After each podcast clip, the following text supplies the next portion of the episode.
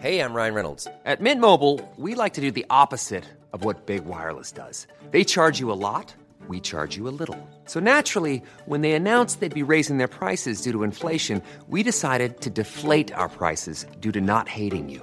That's right. We're cutting the price of Mint Unlimited from $30 a month to just $15 a month. Give it a try at mintmobile.com slash switch. $45 upfront for three months plus taxes and fees. Promo rate for new customers for limited time. Unlimited more than 40 gigabytes per month. Slows. Full terms at mintmobile.com.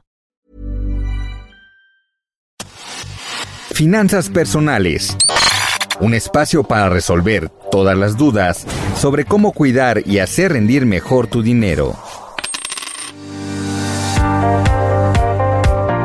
Bienvenidos a una edición más de Finanzas Personales, el podcast del Heraldo de México, donde te damos recomendaciones para empoderar tus finanzas y obtener libertad financiera. En este capítulo hablaremos de cómo terminar el año sin estar endeudados, o sea, con dinero.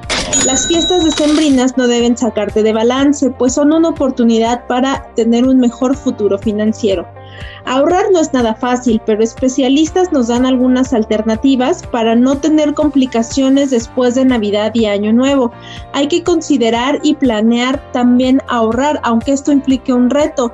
Además lo puedes hacer divertido y sin que te genere frustraciones. Para explicarnos más sobre este tema se encuentra conmigo Angie Chavarría. Bien, el COVID cambió los planes de fiestas de fin de año Tan solo 9 de cada 10 hispanos que viven en Estados Unidos, por ejemplo, planea gastar menos dinero en esta temporada, pues debido a que muchas familias se quedaron sin trabajo, hubo recortes salariales y miles de negocios se fueron a la quiebra, de acuerdo con una consultora que se llama Dev.com. En México, el panorama es similar.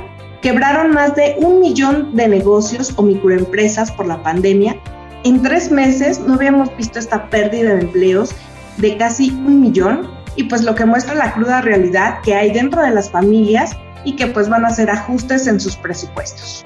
Los expertos en finanzas personales aseguran que los mexicanos destinan el 66% de su gasto mensual a cenas navideñas, un porcentaje más a viajes para visitar a su familia, así como a la compra de regalos de ropa y de calzado. Estamos a unos días de que termine un año tan difícil en materia de salud y podemos cerrar con una mejor expectativa. Los expertos nos dicen, Diana, que primero debemos elaborar un presupuesto.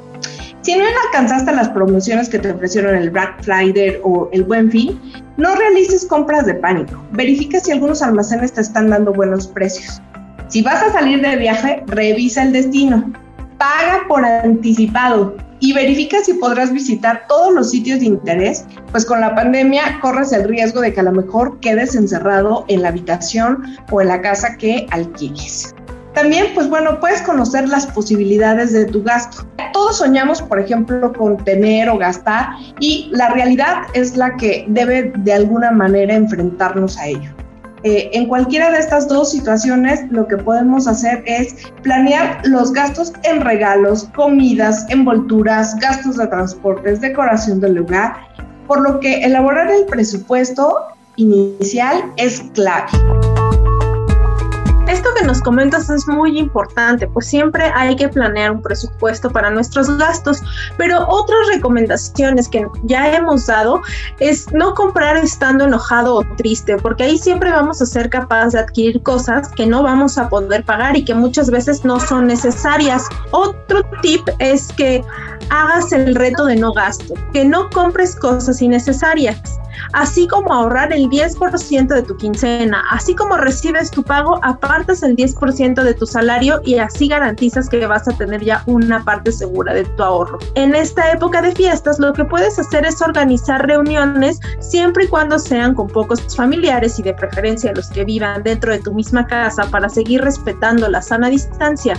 Y puedes así incentivar que cada quien realice una cosa o lleve algo de comer o puedan, puedan compartir algo ya más de manera familiar y así también te vas a ahorrar bastantes gastos.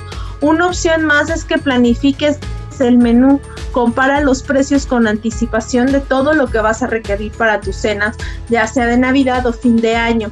También maneja las tarjetas de crédito con cautela.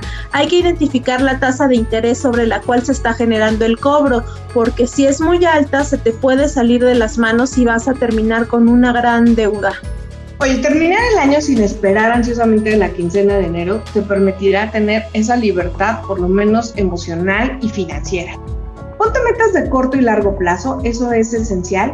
Y un ejemplo de un tip súper básico es que no gastemos en adornos y decoración, por ejemplo, de casa que no van a durar más de un mes hay que ser moderado, porque incluso ahora nos están bombardeando a través de las redes sociales cómo puedes adornar tu casa y esto puede generarte un gasto bastante considerable. Y también usa cajeros automáticos de tu banco para evitar el pago de comisiones y que tengas esa fuga de dinero.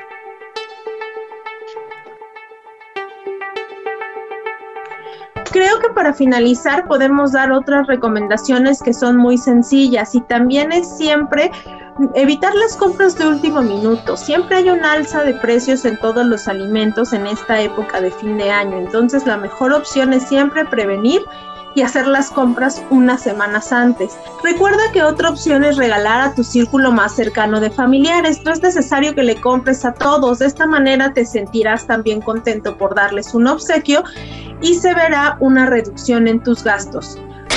Con estas herramientas estamos dando suficientes consejos para terminar el año con dinero y sin deudas. No olviden visitar la página del Heraldo de México, donde encontrarán más información sobre este tema y otros de finanzas personales. Mi nombre es Diana Zaragoza. Escríbanos sus sugerencias a través de las redes sociales del Heraldo de México. Enki, ¿te gustaría agregar algo más? Pues yo creo que lo que podemos hacer es utilizar todos los servicios que nos da, por ejemplo, la banca en cuanto a herramientas de ahorro. Ya hemos hablado un poco sobre ellos y te invito a que escuches nuestros podcasts anteriores sobre las aplicaciones que tienes para ahorrar y los retos también para guardar dinero. Recuerda que la libertad financiera es la que tú generas en casa y en tu bolsillo. Finanzas personales. Aprende cómo cuidar y hacer rendir mejor tu dinero. Escucha y descarga un nuevo episodio cada 15 días en todas las plataformas digitales de El Heraldo de México.